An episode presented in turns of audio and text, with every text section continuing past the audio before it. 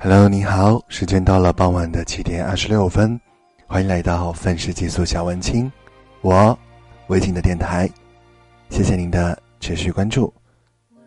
今天我要发表的短评叫《一个人最大的悲哀是错把平台当本事》。陆凡是我一位同事的朋友。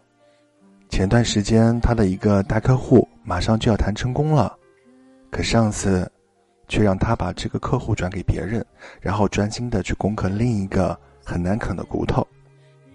我的这位同事对他说：“这也太欺负人了！你有能力，又有那么多的客户资源，我要是你，早就跳槽了。”陆凡却笑着说：“我以前在一个小公司，客户一听到我们公司的名字，就不想谈了。”因为公司没有足够的实力，现在很多大客户愿意跟我们合作。为什么？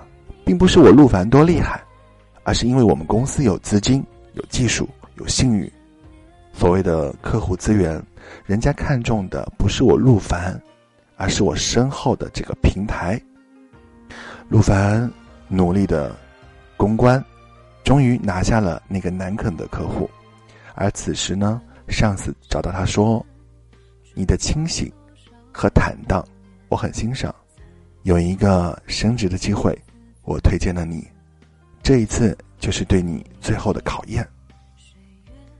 有句老话叫‘认识你自己’，有自知之明的人，对自己会有清醒的认知，能够找准自己的位置，不要把平台带来的光芒。”当做你自己的本事，这样的人往往谦和低调，有担当，能走更远的路；而缺乏自知之明的人呢，误把平台的影响力当成自己的实力，别人吹捧几句就找不到北了。